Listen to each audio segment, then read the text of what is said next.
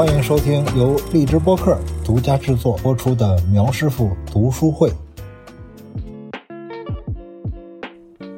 今天家里来了一位客人，曾艳斌女士。我们今天来聊聊她以前出的一本书，叫《爱就是在一起吃好多好多顿饭》，还聊聊她今年将要出的两本新书。在里面打个招呼吧。嗯，大家好，特别高兴跟苗师傅聊天儿。呃，说说这本《爱就是》啊，这本书的书名叫《爱就是在一起吃好多好多顿饭》，会不会让人觉得有人误解，说是一本教人吃饭的书，教人做饭的书？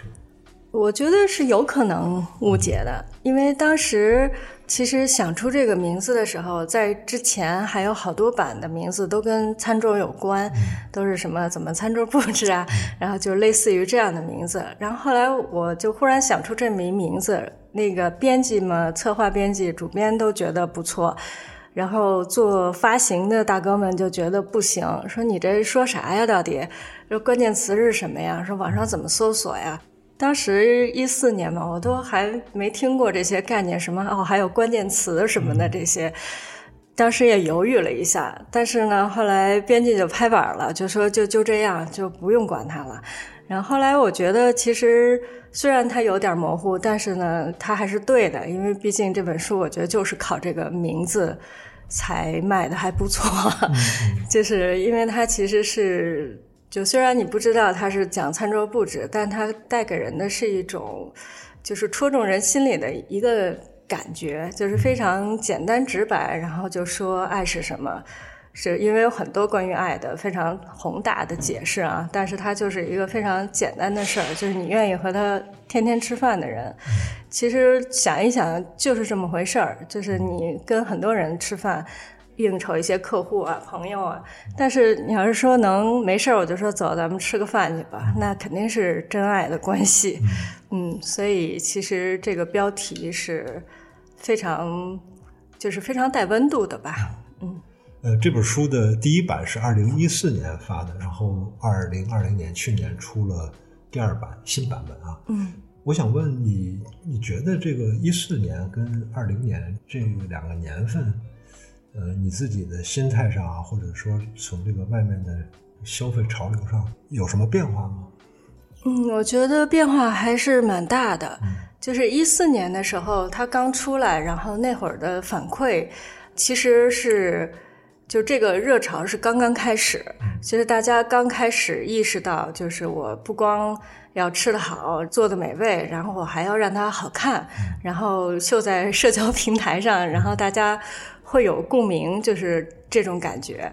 因为其实之前我一直写博客、写什么微博之类的哈，会有这种感觉，就是有那么一些人会对这个非常有兴趣。但是，一四年秀自己家的餐桌，呃，对他其实也不是说就是为了秀哈，他就是说喜欢这种方式。就是以前可能我请客我。就是拍一拍我的菜，然后后来发现好像不过瘾了啊！就是光是做一桌子菜，谁都能做到。那我让我的餐桌更好看，然后就觉得好像更有感觉、更有仪式感，或者说在当时更出位一点。呃，所以一四年我觉得它是一个开始，而且在此之前没有一个书是专门关注餐桌布置的，都是食谱，全都是教人做饭。然后，但是这几年呢，我觉得就是发展的特别快，嗯，中间六年的时间，然后这六年的时间就从，比如我的社群里，然后挚爱的粉丝里，然后他们反馈来的东西，你就觉得都已经水平非常高了。然后不管是他做的菜，然后他布置的餐桌，他的家，然后就他插的花儿，就是方方面面都已经非常好了。嗯，所以我觉得其实。到了去年，它已经是一个嗯更普及的一个东西了，已经不是一个在前沿的一个东西了。嗯，嗯，我看你这个书的时候，就怎么说呢？就比如说啊，如果假设一个英国人或者是一个北欧人写了这么一本书，我可能也就知道就得了。然后，因为你是身边的一个朋友写了这么一本书，而且你也身体力行做了好多事情。那我就这个效仿之心啊，就自然而然就有效仿之心。可是就觉得哎，这东西在家里头弄合适吗？就是因为我跟你也一起吃过几顿饭，好多时候是那种商务晚宴啊，那个比较讲究，把餐桌布置的比较漂亮。说自己家里面，呃，要不要这么兴师动众？你怎么看待？就是这到底是给家里人、给那个搞红牌的人看，还是说给应酬场合的？嗯，我觉得是一个不同程度的问题吧。就是说，在家里，我肯定觉得没有必要说，呃，弄得很夸张啊。因为一家人吃个饭，你弄得很夸张，然后让人觉得也不自在。但是，我是说，对，就朋友一起在家搞 party 啊。呃，如果说是请朋友来家里，我觉得稍微布置一下，就是也不用像商务晚宴那么华丽哈。嗯，还是挺好的，就是大家会觉得这个事情来你家吃饭这件事儿比较。被重视，就是啊，我今天去他家，让他提前做了这么多准备哈，不是说随便，就是一下就完了的，对，就就就有这种被重视的感觉。其实我觉得不管什么场合，就是是商务场合，还是说轰趴的场合，还是说我们自己，比如周末吃个饭，或者说今天是个特别的日子啊，为了稍微庆祝一下。也就跟穿衣服似的，也是要看一下这个程度，然后呢，这个用餐的人的关系，然后我要做到什么度，这个度的标准，我觉得就是让人别觉得不自在，因为有的时候你太用力过猛的话，他用餐的人坐在那儿就会觉得很紧张，就会觉得哎呀，我今天怎么没穿件晚礼服来呀？就会有一点尴尬，对，就是有一个度。对，我第一次那个被。邀请去别人家一个红牌，在上海，嗯嗯，去了之后发现哇，地上摆着蜡烛，嗯嗯，说实话，第一次看见就是蜡烛是摆在地上的，然后 那个氛围，哎，哇，一下子意识到就是我没有做好这个准备，就是在北京总是比较粗糙，到了上海第一次去人家，然后显得自己好像。有点儿对对对，有点不合适，有点不合适，不知道哪儿就觉得哎，我好像不太对，没有太多的教养，但的确有这么一种根深蒂固的一种小农意识或者是什么，就是觉得哇，这个好多社交场合都有表演性质，然后我自己又有点抵触这种表演性，你怎么看待这种表演性，或者说批评批评我的小农意识？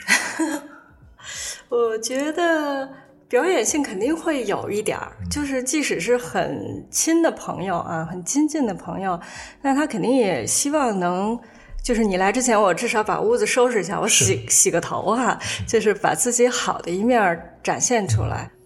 现在可能演的会戏更多一点，就是大家加的戏多一点。但是如果说熟悉这种戏路，就是说你知道来我家我是什么样，或者我提前我可能。给你一个请柬，或者是一个就是一个小提示似的，然后让你知道我今天大概是个什么样子。我觉得这其实会更好一点，就是大家都知道今天要演，那我可能愿意来跟你一起玩这个，就是是一个玩法吧，一个游戏规则。那如果说完全不了解，然后就。请人来了，然后也没有给人任何的提示，我觉得可能都会有一点尴尬吧。哦，就是大家要在一个生活中有一个自我呈现，但是这个氛围应该是大家达成共识的。对，我觉得是这样。就好像你参加一个商务的活动，那他还有一个 dress code 是吧？会提前告诉你一声，不会穿这个牛仔裤就去了。那如果是那样的话，你会觉得他为什么没告诉我？那其实是他的主办方的一个失礼。就是你肯定也觉得自己不太合适，但是双方都有一个责任。我觉得其实存在大家喜欢在家玩，然后又觉得在家的这种轰趴是一个比较高级的形式。那我家的轰趴是个什么样的？我觉得应该让来的客人提前有一点准备，哪怕是发一些图，你跟他说都来什么人。大概是什么样的？就是大家方方面面不用说的那么直白吧，但是总会有一点想法。原来都会问，原来那个一聚会都有谁啊？啊，对对对对，其实这个一个意思，对一个意思，嗯。哎，这个为什么咱们这个岁数的人愿意在家聚会？这个是因为家里住的稍微好了点儿，还是说外边的这个娱乐场所不符合我们的胃口？我觉得跟家里的环境肯定有关系哈。像您家这么漂亮，那又很宽敞，那我觉得来家里表现我的这个。就是我我的个性啊，就我个人的特色，好像更合适一点。而且我觉得岁数大了，其实是不愿意混太大的圈子的，就是出去吃个大饭呀，就是意义不大，可有可无。然后那如果说真的聚的话，那还不如。就是请几个朋友比较好的能来家里的，肯定还不是一般人哈。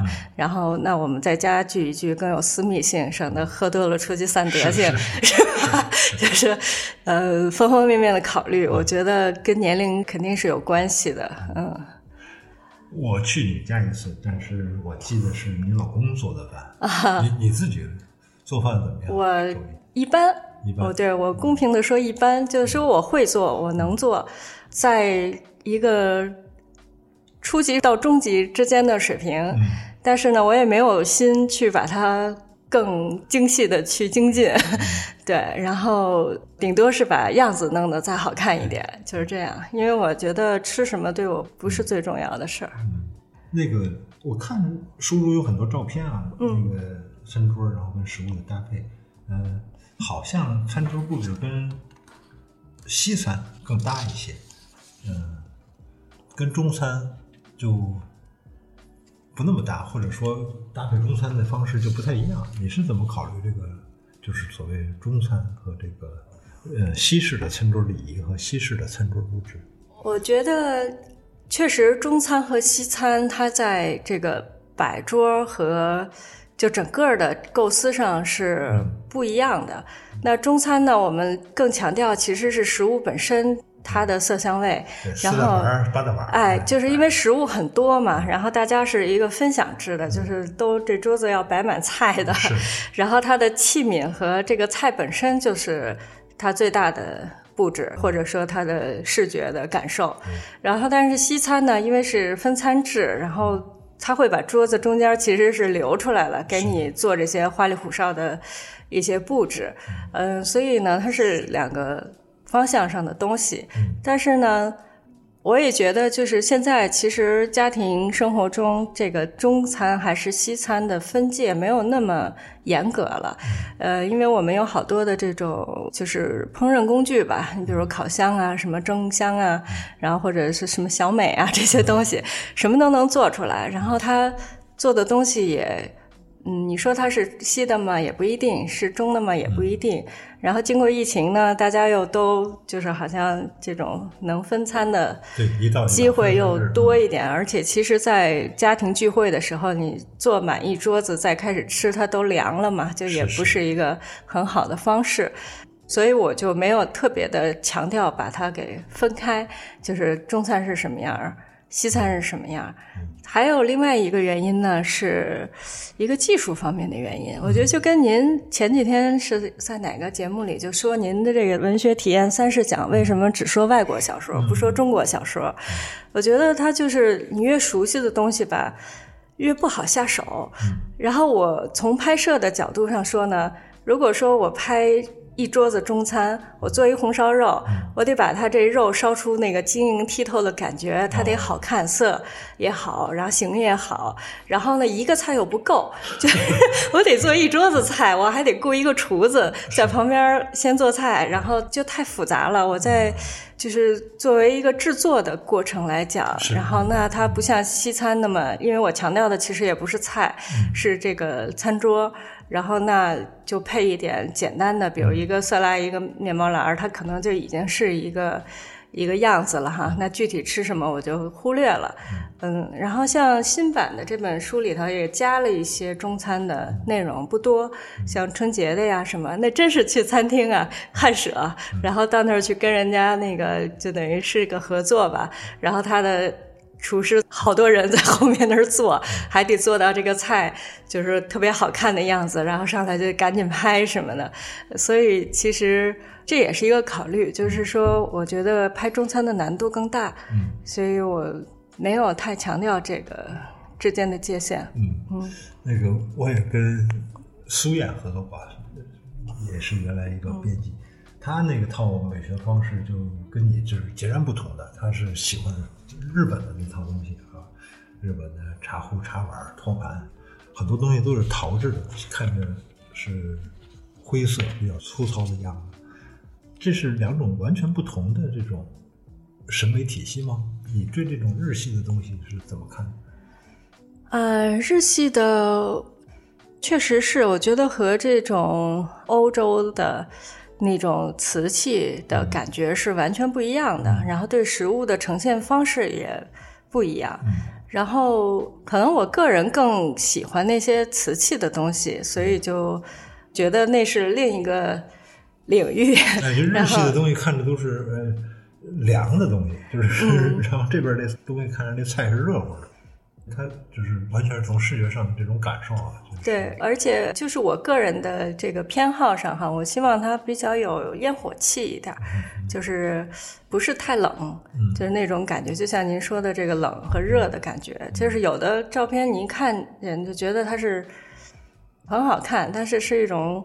没有人气、冷乎乎的感觉，但是我想要的呢，是一个大家一起分享、热热闹闹的这种有温度的感觉。所以加上我自己的个人的喜好，所以我就基本上没有去涉及日式的一些东西。我觉得日式也大家说的挺多的，市面上很多很多书都在写日式的器皿啊、日式的这茶具啊什么这些。还包括里面的这些情怀的故事啊什么的，嗯，我看过一个哥们儿是做贵州菜，然后都放在那种日式的那个盘子里面。其实好多那种鲜红的辣椒，好像放在那个黑盘子里面，显得挺对。其实日式的挺适合中餐的？对，因为其实啊，我觉得有一个。说出来也不一定正确的理论哈，我觉得做饭做的越差的地儿，盘子越花哨。就是 你比如说英国人哈，他没什么吃的，他那盘子都华丽丽的，然后挺漂亮的，里头装个点心就行了，装几个菜叶也挺好看的，就是菜不够盘来凑嘛。然后呢，那你看英国出好多瓷器，对对，真的是。然后日本呢，你说。像日本的、北欧的，其实北欧的那种陶器跟日本的很像，就是有一种很冷的那种风格。它呢，其实更就是退让一些，让食物会更好看，就装在里面更漂亮、更显眼。所以说，如果说要做一个中式的餐桌的，那我肯定不会选那些英国的瓷器，就会去找这种日式的，或者说北欧的这种。比较单色的瓷器，因为它的菜已经很美了。然后我曾经看见过一个明星，然后他秀自己家的饭，用一个 Wedgwood 的盘子装了一盘带鱼，当时就觉得这好难看呢，就是特别的难看，不是一般的难看，就装的又满，然后那个汤汤水水的，然后配那么一个大花盘子，就觉得好奇怪。就是如果说装一个那种灰碗里头，它。还挺美的，其实。对呀，你说这个微柱这个小野草莓盘儿，好像就放一片面包，对最合适。对，所以就像刚才您说的，我书里很少有中餐，所以呢，我在选器皿的时候也是出于这个考虑，因为我食物不是重要的东西，所以如果说用那些，就得配非常好看的食物。明白明白。嗯，怪不得在那个黑盘子，红辣椒、绿辣椒对对对，衬出来这个。这个东西好看。那你刚才说到北欧，其实其实你就是疫情之前，时不时就去一趟，一年去个一两趟的。嗯。然后也跟当地人很多接触和交往。你介绍一下你的新书，你的新书有一本是写北欧的，是吗？对，其实是欠了好久的一本书啊，今年才刚刚把稿子都交了。但是在这个做的过程中，就虽然中间隔了几年，但是看那些图还是让我挺。就挺激动的，就觉得好像又想收拾家了，就好不容易这劲儿过去了，就是踏实了几天了，然后一看又觉得不行，这家还是得弄。嗯，我觉得就是之所以世界这么流行北欧的生活方式，然后他们的家居，还有说他们幸福度高啊什么的，它肯定是有很多道理在里面的。然后呢，我觉得他们的家。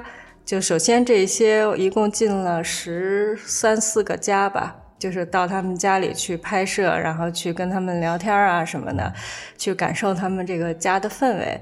第一个感觉呢是不像最开始去之前有一种刻板印象，觉得北欧特别性冷淡，呃，黑白灰，然后极简，什么都没有。然后他们每一个家都是热气腾腾的感觉，就是东西都很多，但是呢，你不会觉得乱。就一看每一样东西，其实它都是凹过造型的，就是都是精心的摆设过的。然后呢，他们的底色都很简洁，就是有点像您家似的这种，嗯，比如就是浅色的木地板呐、白墙啊。然后，但是它出彩的是他的艺术收藏啊，然后他们的书啊，他们就是每一家人不管这个人什么职业，就是书真的是随处都是很多，因为北欧的。阅读习惯其实是非常好的，然后还有他们的一些老家具，还有一些植物啊，就这些东西构成他的一个个性。嗯，我觉得每一个家这么捋下来，就觉得都是。我先开始想的一个词是又朴素又散发光芒，就是这种感觉，就是朴素而。这非常好的，对是这其实是也是我特想追求的一。对我就是我看每一个的时候都是这种感觉，就觉得他。因为他们瑞典人特别崇尚一个词，就是说有度，就是不多不少，刚刚好的这么一种生活。就是说你不能什么都没有，屋里也不能有太多的东西。然后你钱也是，就是你不可能说没有钱，但是呢，也不能就为了赚钱这辈子就过去了，那也是不对的。然后他们其实这些家，就是他们有的人很有钱哈，有的人就是很一般的那种，甚至退休了的老人。呃，家里我就觉得是一个朴素的底色，但是呢，每一个你都觉得特别着迷，就是它有很多很多的细节，就是他到处去旅行收藏来的艺术品呐，然后他的书啊，然后他的一些厨房里的，甚至有雕塑在厨房里出现的，然后就是很多这种很个性的东西，然后你就觉得。真的都是在散发光芒的那种，就是又治愈又散发光芒，所以我自己给自己起的名字就是“加治愈且散发光芒”。然后不知道最后编辑会不会采用哈？这名字挺棒的，真是挺好。呃，也是一本就是照片跟文字并重的一本书呃，照片会挺多的，每一个家都全面的拍了一下。好，嗯。可是我有这么一个感受啊，就是。我也经常看这样的书，或者是在网上看别人家装修的这个案例，但是看着看着就总给自己找借口，说这欧洲人这个房子高，这个窗户大，比不了，然后咱就别折腾了。你怎么来针对我这个借口，然后给我一点建议，让我把这个折腾的这个劲头让它再提起来一点？其实。我以前也是，就是订很多的这种家居杂志，那每一个家肯定都比你的房子好看，就是这不用说了，就是而且东西都很好。但是后来我就自己安慰自己吧，或者说找到一些方法，就是只是学它的一个小细节或者一个角落。因为其实很大的，像比如说三百多平米、四百平米，或者说一百五十平米一个家，那你不可能每一个地方都很完美，就是用花多长时间可能都挺难做到的。那就从你最爱待的那个地方开始，给它先完美了，然后再散到 旁边的地方去。我觉得这样呢，可能是一个方式。包括其实，在这本书里，因为这十几个家呢，就是在写的时候，并不是去写它怎么装修的，因为其实你如果说装修没什么可学性的，对吧？它是在北欧，在瑞典的一个家，就像您说的，房子什么的都不一样，家具也不一样，你也找不到，你也买不来。那我是觉得每一个家最吸引我的一些地方，我会把它。这种感觉写出来，然后写到包括这个主人自己是一个什么样的人。比如有一个就是老太太，然后她呢是在斯科纳，瑞典的南部，然后就相当于一个田园牧歌式生活的典范的那么一个地区。因为她的童年是在那边度过的，她和她丈夫童年都是在那儿，然后他们就是差不多快退休了吧，那个时候就想。在那边找一个他们的夏日度假的度假别墅，因为瑞典人其实不是有钱人的特权哈，就是他们什么人都会在夏天的时候有一个自己的小屋，哎，夏日小屋，有的可能很小，就是一个真的小木屋。有钱的呢，是一个可以称之为别墅，夏日别墅。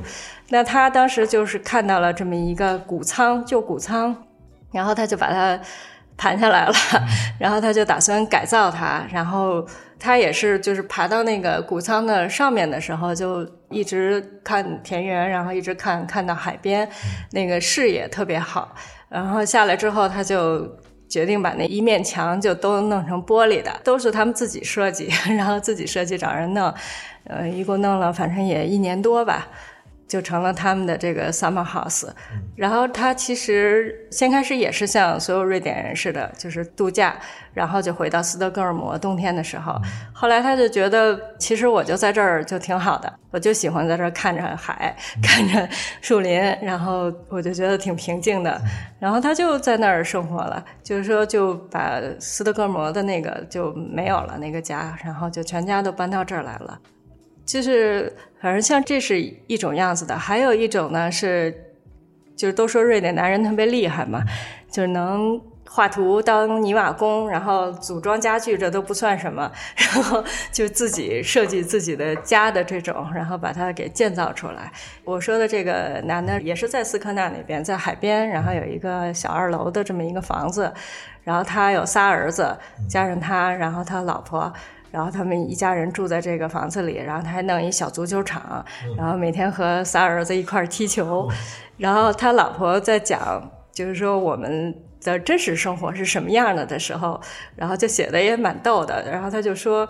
说我们家就是永远有东西在动，就是你觉得那个 拳击的沙袋在动，然后一个孩子在打另一个孩子，然后说这三个男孩就像是一个狼群一样，然后天天在这折腾。然后我每天早晨找齐三双袜子、六只手套，我就已经耗尽我所有的力量了。但是就是在这种背景下哈，你看他们家虽然不是说就那个摆好了的衣服。三份儿，就是都是很洗的很旧的衣服，但是你就觉得这就是真实的生活，它又非常有有条理，然后那些家里的东西都是非常整齐啊，非常漂亮啊，然后你就觉得挺有意思的这种。结合他自己的故事，在想他的这个家，你就觉得自己可能也能做到。其实没有那么难。嗯，疫情前是不是你们还经常组织对国内的一些人，然后一起去北欧看别人的？对对，我们之前组织了好几次了，就是一个设计之旅，然后会其中有一些就是到这些民宅，就是真的人家去参观他们的家，然后他们的设计。跟他们交流一下，呃，有这种安排，然后其中还有在隆德大学上课，就是有那个他们的社会学的教授给讲一整天还是两天，我有点记不清了，非常好的一旅程，结果就被疫情打乱了。对，说回到这个《爱就是》这本书，嗯，我看这本书的时候有两句话印象比较深啊，一句话是说。尽可能买你能够负担起的最贵的杯子。我就看这事儿的时候，就特有弹性啊。你说一杯子两千多，也不是说就负担不起；一千五，也不是负担不起。但是还是因为咱知识分子啊，就是不断有人那个会让我警惕消费主义，会让我说啊，这个资本主义最善于制造这个真实的基本需求和虚假需求啊，所以。我也想让你谈谈，你怎么看待消费主义这个这种风潮？你怎么看待什么是基本需求，什么又是虚假需求？我自己对消费主义，我一个媒体出身的人，被洗过脑的人。我真实的想法就是说，我既不抵触这个词，就是我认为消费是能带来愉悦的，能带来生活的一些动力的，然后而且可以使生活变得更好，这是实际的。但是呢，我也不喜欢，就是现在什么东西都是靠买，就是好像我我买买买，我拥有了这个，我就拥有了一种生活方式。我买了这个，我就不会被这个阶层所抛弃。就是我买不我晒。就是用买来定义自己的这种存在感，我觉得这个就有点过了。就是其实还是看怎么去看待这个事情吧。那您说的这个虚假需求，我觉得就是我也看过，就是写的一些就。马尔普塞嘛，然后说这种人唤起人们去购买最新的商品，让他们相信自己需要这些商品的这么一种虚假的东西。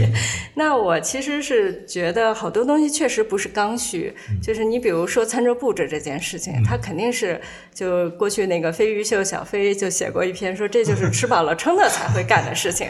我觉得对你说对了，它肯定不是刚需。如果说用一个。不锈钢的盆儿吃饭和一个非常漂亮的古瓷吃饭，本身对吃饱这件事情没有任何区别，是吧？然后它在这个桌上有花或者说没有花，在这个营养价值上也没有任何的改变，那它就是一个虚假的需求。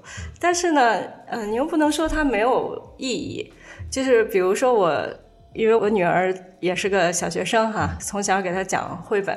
然后我就记得给他讲这个《篷车少年》的时候，其中有那么一个场景，就说这几个孩子去流浪，然后他们就去垃圾堆里捡捡了，呃，一个旧水罐儿，是一个白色的旧水罐儿，然后有几个碗，还有几个生锈了的勺子，一个豁了口的小粉杯，就印象特别深。然后呢，那个女孩呢，就用先用沙子去掉那个就是生了锈的餐具上的锈。然后这个其实都是我都很大了才学会的一个生活技能，就是西式的那种餐具，你要想把它变亮，可以拿一袋沙子在里头摇，就拿沙子去等于给磨皮一下嘛，就是这个意思。然后呢，他还用就是煮一锅开水，然后就给它消毒，然后把那个白色的罐儿里头插上黄色和白色的花儿，然后铺了一个。格子的一个桌布，就是他们其中有一个大一点的男孩，不是可以去挣点钱嘛？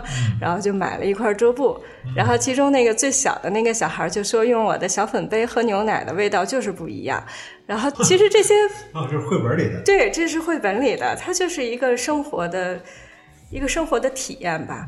就是他在流浪之前，他肯定是体会过这种用好一点的餐具吃饭，或者说他甚至没有那么好，但是他总比你。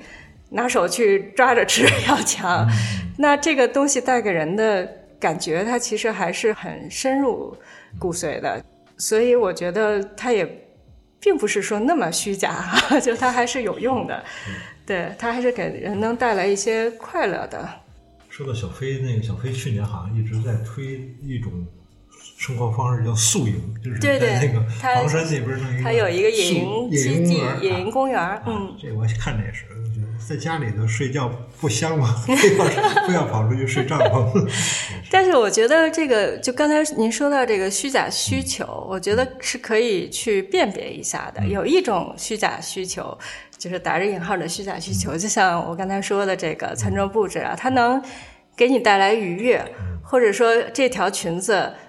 可能能带给你自信，就像灰姑娘似的，穿上我就能去参加这个舞会了。如果没有这条裙子，我可能就没有这个勇气去参加。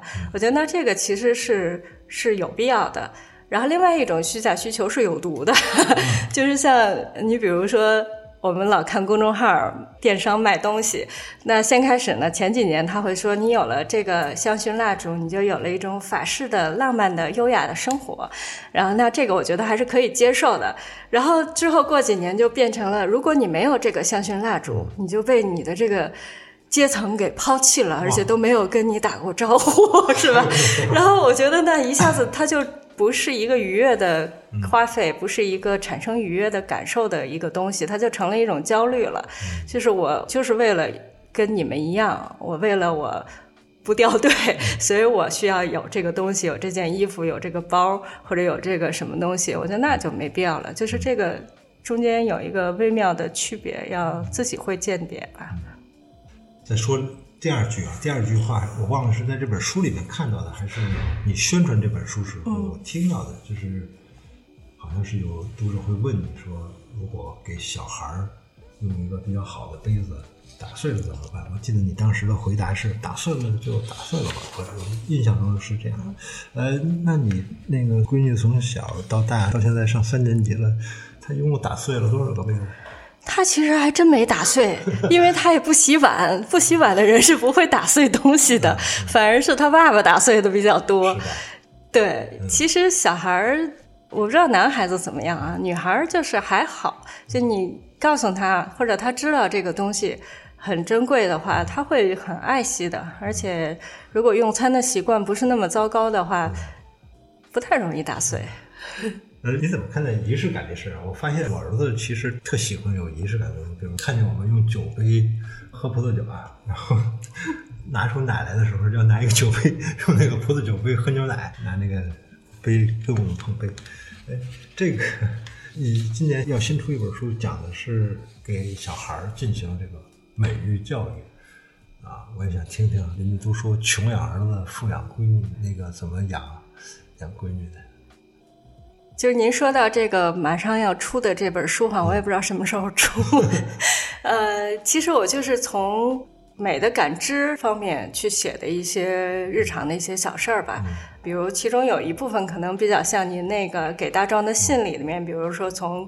植物花朵中可以获得一些美感啊，然后那可能你在比较低落的时候，可能会是这些东西给你安慰啊。我觉得这些都是我们到了这把岁数之后的一些体验、一些感觉。当我回忆我小时候在什刹海边跑的时候看到的那些东西，然后我希望能够告诉他的一些东西。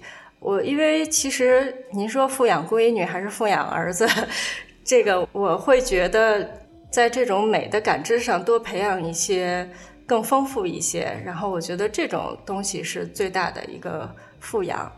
对，就是那在这本书里头，关于这个方方面面里的，包括你比如刚才说的自然中的花草植物啊，日出日落呀，海洋河流，或者说音乐、一幅画、一个独处的一个时间，或者说一种食物，或者说餐桌上的这些好看的东西。呃，我觉得这些其实都是构建这种丰富感知的一些细小的东西。然后，因为呃，你也不知道它将来会怎么样哈，它到底会干什么去，变成什么样的性格。那但是这些小的东西，他会一直其实会留在他心里的。然后当他回忆的时候，或者是他哪一天忽然看见一朵花开了，他觉得啊，从里头获得了一种。激励或者一种安慰的时候，其实这些东西都在起作用。你也不能说它一定会起作用。就是我在里面也会说，虽然我认为这些都很合逻辑，但是呢，它也不一定对你有任何的作用。就是只是我在这儿叨唠，就是我觉得有用的，我就先把它说出来。因为再长大了就更说不出来了。对，现在嗯。他是每天早晨去学校吃早饭，还是你给他准备？在家吃，在家吃啊？你准备？呃，我准备。然后送他上学？嗯，送上学是爸爸的事儿，我一般都是接。嗯。然后刚才您还说到，就是您儿子喜欢，比如喜欢用个好看的杯子啊，是吧？喝牛奶。爱喝牛奶啊，盘子。其实真的就是小孩儿对这个仪式感比大人要在意的多，是吧？对，在意多，因为我们都皮糙肉厚的了。就是如果说你在四十岁的时候还觉得用一个好看的碗你心情会好，那其实是一个非常细腻的人，我觉得啊。但是呢，小孩儿不一样，小孩儿他就会发现这些东西。今天家里有一个什么新的好看的东西，那他为什么这么好看？然后他。喝水是不是味道都不一样？呃，那小孩是对这个非常敏感的。我记得就是印象特深，您在那个文学体验三十讲里讲过，就是卡波蒂的那个圣诞的回忆。我觉得其实那就是一个非常好的仪式感，就是一到了十一月的某一天，然后那个六十多岁的老小姐就开始宣布是做水果蛋糕的时候到了，然后他们会去捡核桃，然后去分樱桃啊什么的。那这些细致的。一步一步的东西，其实都是一个仪式感，然后一直在这个小男孩的心里一直留下了一个很深的印象。就包括我爸，我爸今年八十多了啊，他就有一个事儿，他讲了一辈子，就说他那会儿有一个好哥们儿，就是俩人特别好，然后那会儿就都挺穷的嘛，也没什么吃的。然后有一天，他这个兄弟就跟他说：“说走，咱们去河边，我跟你说点事儿。”然后就找了半天，说找了一个府南河边，他在川大嘛，府南河边找了一个风景比较好的地方坐下来，从包里掏出两个水蜜桃，说你看这个桃子多好，咱们得好好的吃。哎。呀，我就觉得这个其实就挺朴素的啊，那个年代也没什么吃的，然后两个人好好的吃了两个桃子，然后就会一直记得那个，其实就是一种情谊吧，就是这个中间。蕴藏的一些东西，然后他会印象很深。是，嗯，这么一说，我想起来，原来我们家每到礼拜天就包饺子吃啊，从早上开始什么和面、做馅儿，然后拌馅儿，然后一家人围着圆桌包，然后到吃上。哎，想想现在老买饺子皮儿，老买。对，就好像其实有的时候就是这种。一点一点的去弄它，很复杂，就像那做的水果蛋糕似的。它这个过程本身，它就是一个很隆重的一个仪式感。而且我记得，呃，就是王朔吧，给了他女儿写的那个致女儿书里面，就是有一句话也是说的，印象挺深的。他就说：“你必须只有内心丰富，才能摆脱生活表面的相似。”那我觉得这句话特别好，就是因为其实本质上我们每个人的。生活都是一样的，就都是起来去干活，吃一天三顿饭，然后养孩子、照顾老人，就就这点事儿嘛，也没什么事情。但是呢，你说什么叫内心丰富？内心丰富，那可以说是像您说的这些对文字的感知力、阅读，然后对艺术的体会，那同时对生活细节的这些感受，然后那他看见好看的东西会。很欣喜，然后他会想到我可以做一个什么东西，然后把每一天过的就不是说每一天吧，就至少自己的很长的一段时间的日子，能做一些有仪式感的事情，能让觉得自己的生活比较有意义，有他自己的一个执着的东西。我觉得这些其实都是属于内心的这种细腻，就是敏感的一些东西。嗯。呃，说说你在时尚杂志好像也干了有十多年，对，十七年吧，十七年啊，挺多的。说说在时尚杂志给你带来什么好处啊？那段工作经历又给你嗯有什么值得反思的地方吗？呃，我觉得在媒体工作吧，最大的好处就是它可以看到新的东西。嗯。就是他因为职业的需要，就是你一直看新的东西，然后前沿的东西，呃，然后能够接触很多不一样的人，然后有机会走进他们，说甚至跟他们聊天做采访，我觉得这些都是非常好的东西。而且呢，因为我做时尚杂志嘛，在 Vogue 呀什么，他对这个人的视觉啊、审美啊，也是一个职业的训练。嗯，就是一个非常。基础的一个训练，然后这么日复一日的。要是说不好的地方，我就觉得太久了的话，他会比较沉浸于这个小的圈子，就觉得已经就是全世界了啊，全世界都是这样的，然后所有人都是这样的，然后这个审美和一些价值的这些判断啊，都会有一点刻板，就是会比较受局限。嗯，那从我这个自己的经历来看，我。好像新闻传播这一块儿已经发生了一个翻天覆地的变化。那前些日子，忘是听谁聊起来，他说新的时尚杂志中国文版啊，好像找了一个网红性质的一个人，Vogue 的二十八岁的女主编是吧？是是是，澳洲籍的，来做主编。然后也当然到我们这个岁数，总是会感叹啊，时尚又发生了一个好像不一样的变化。我不懂啊，我是想问你，你觉得？这个时尚传播它发生了很大的变化吗？也是现在是一个网红来主导的时代吗？嗯，我觉得确实是有很多的变化。嗯，因为传播的方式不一样了。就过去大家看 Vogue，觉得这是时尚圣经，是你说了算，那 个对吧？你说的什么都是对的。然后那能够在这上面的人，或者说模特、设计师，那他都是。非常了不起的，那现在呢，就是像这种网红博主，那他自己就拥有自己的话语权了。那我说这个好，有几千万人就认为他好，就是更直接。其实你过去可能即使知道 Vogue 的发行量是多少，那有多少人回应你也不一定有多么真实啊。但是这个是实实在在的，你看这么多人给你点赞了，然后这么多人去附和了，或者跟着你去买东西了，就它其实是一个非常直接的、直给的这么一种效果。所以它的就是话语权是在变，那它肯定就会发生很大的变化。那我们两个。都丧失了话语权的人来聊聊我们的退休生活。那个，那个，我看你在朋友圈里面啊，抄经是吧？写一笔小楷字，眼见着的是越写越棒。然后那个水彩画也是，好像没多久就会已经能画的很棒，还画彩铅是吧？你现在一共这个老年大学上了几 上了几门课呀？这个其实也是因为。就是我所做的这个挚爱，然后它本身有很多生活美学的课程，然后我就有这个便利条件嘛，就我可以今天开这个，我就看这个感兴趣，我就学一学，对，跟着老师去走。那像比如说小凯这种事情，我可能一辈子都还没拿过毛，在这次拿毛笔之前是小学的时候拿过毛笔，呃，那试一试，觉得哎，其实也挺有意思的哈，也没有什么。不可以的，嗯，画画呢是我大概三年前吧，然后因为我以前是画过画的，就是高考是艺术高考，但是画的不怎么样，嗯，后来就一直想我六十岁以后我从拾画笔，我去画画，这个没想到呢，当时就想好了，对，当时就想好了，就是等不到 六十岁了就就开始了，提前进入这种状态，然后到疫情的那一年呢，就觉得哎，亏了我有这么个。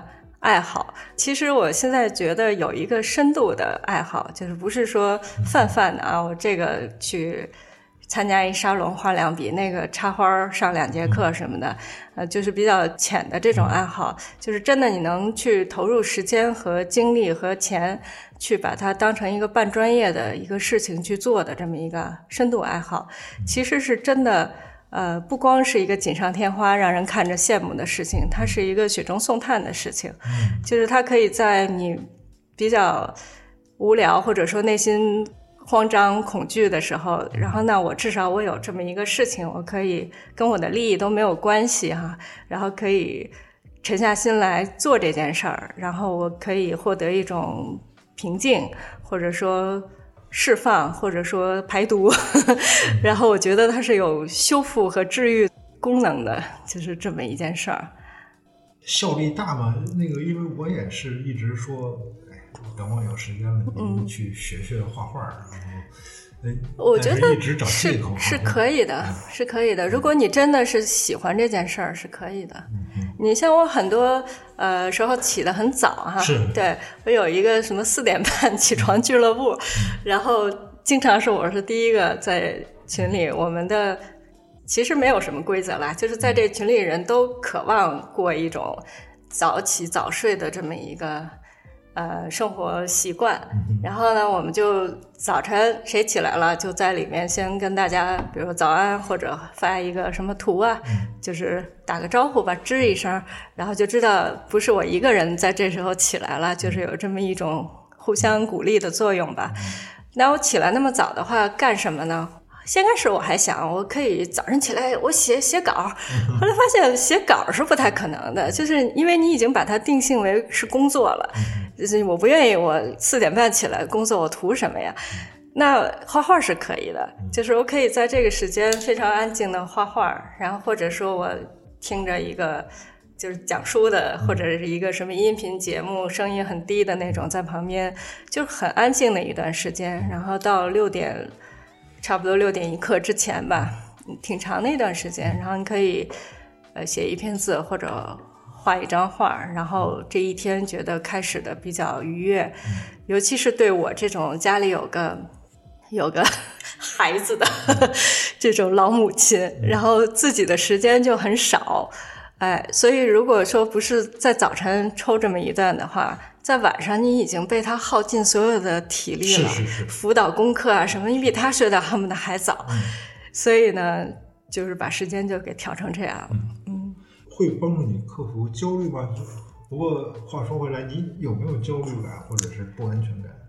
有啊，肯定有啊。嗯，我觉得中年危机啊，中年危机，嗯 啊，像中年危机啊这种育儿上的教育的危机啊，或者说这种很深的一种焦虑吧，呃，还包括所谓同产压力啊这些东西，其实每个人都要面对吧，都会有。但是，呃，有时候会重一点，有时候会轻一点，就是也跟着自己的心情起伏。嗯嗯。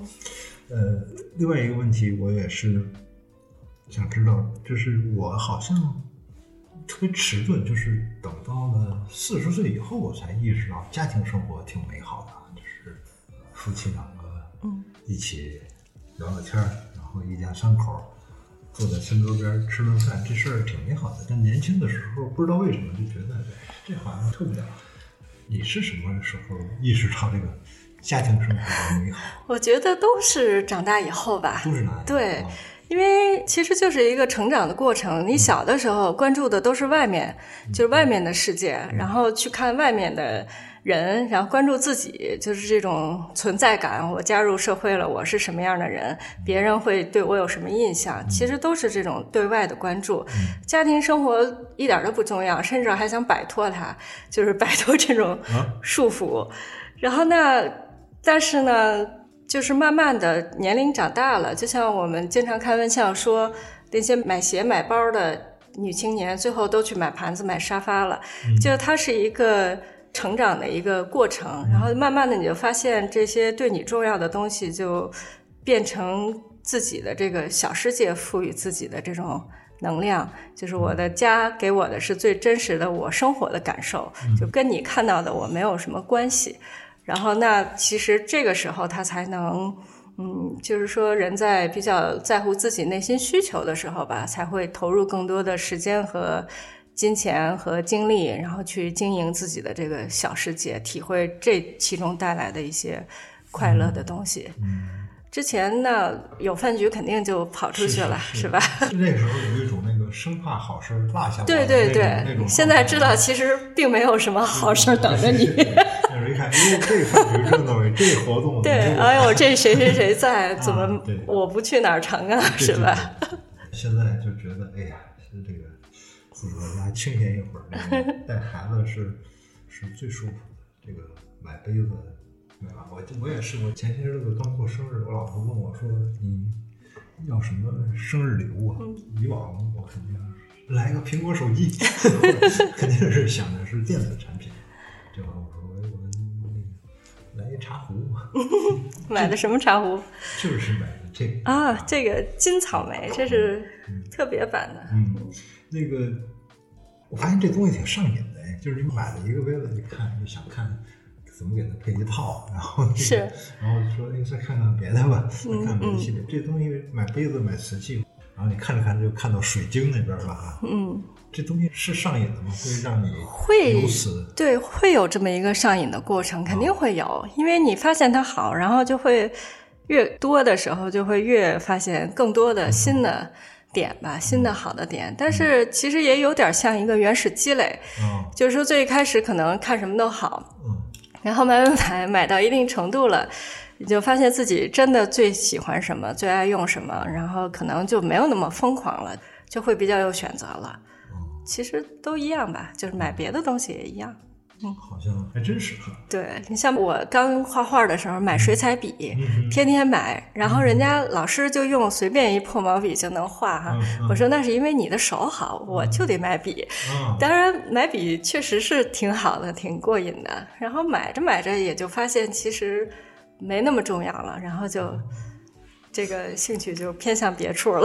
还真是哈，我有一阵儿那个疯狂的迷恋买白衬衫，然后买着买着买着发现哦，不是这个衬衫不对，是你的肚子太大，然后然后由此才知道哦，不是这个外在的这些，就刚才你说的那句话啊，刚刚在考虑外在的那些东西别人怎么看，而是体会那种家庭生活给你带来的安慰和感受。好，我的问题差不多，还有什么落下的吗？没有了，没有了没有那个，那今天很高兴聊到了这个爱就是在一起吃好多好多顿饭。这个题目太长了，你再重复一下你今年要出的这两本书的标题。嗯，今年的标题还没定，因为现在都只是我自己的一厢情愿。那我写小朋友的这个美的感知的这本呢，我是取了其中一篇的名字叫。佛手打开是蜜桃，其实就是他小时候经常念的一个儿歌。呃，我不知道你儿子念过没有，在四五岁的时候，啊，我就觉得非常好听的一个词。佛手打佛手打开是一座小桥平又平，小桥拱起是小山，小山小山拱起是什么？是座庙吧，然后怎么佛手又打开是蜜桃，然后蜜桃打开又是小花了什么的，就是这么一个顺口溜。对，是蜜桃。对对，然后当时先开始是有了这第一篇之后，就觉得嗯，反正就对这句话很喜欢，我就把它写上了。然后编辑可能还不太同意，会觉得应该更明确一点。呃，再说吧，这个其实写儿童美。的感知的一个小书，另外一本呢是关于北欧的生活方式和家居装饰，呃，这里面呢是走进了很多人的家，然后包括他们的一些比较独特的，可以让自己产生幸福感的这样的一些重要的点，就是我觉得和我们不一样的点。嗯，那这本书我给它起的名字是“家治愈且散发光芒”。其实我觉得北欧的人过的都是一种又朴素又有光芒的生活。然后，那这两个词搁在一起，是我特别喜欢的一种感觉，就是它是一个很有度的，就是不是过度消费、过度追求，什么都买，靠买来定位自己的这么一个状态。嗯，但是呢，它又非常的有自己的这种品味和。自己的个性在这个家里，然后你能通过一个房子，就像一个家就是一堂课一样，就是进了他的家，你就知道这是一个什么样的人，然后他都去过什么地方，有过什么经历。呃，我觉得这个本身是看别人的家居，要比去照着他买东西，或者说学这个装修方案要更厉害的地方。呃，所以我是这么去定义他的。嗯。虽然这个“生活美学”这个词儿说的特别多了，但的确，生活这个还是挺有美学嗯，对，我觉得近几年其实，呃，你说生活美学，可以说它是很空洞的一个词啊，或者说被滥用了。但是呢，它确实是人的一个审美的一个升级，就是大家开始愿意为审美去消费了。就是以前可能只是实用，然后它的。这个对我有多大用的这种价值？那现在其实就像我们这些课，这些美学成人美学课，写字了、画画了、家居啊、什么装饰了、种花了，那它其实就是一种审美的消费。那有很多人他从中也不能说他完全没有用哈，他从中得到了自己的这种愉悦的感受，然后对自己新的潜能的发泄，包括他用在。这个日常生活中，把他学到的这些技能，都会给他带来很大的这种安慰吧，或者说这种愉悦吧。嗯，我觉得，对，这是一个新的趋势。好，好，等你那个新书出来我一定要好好看看。我真是也希望这个家是朴素且散发光芒的一个地儿希望大家都能感受到家庭生活的美好。今天就聊到这儿。好谢谢拜拜。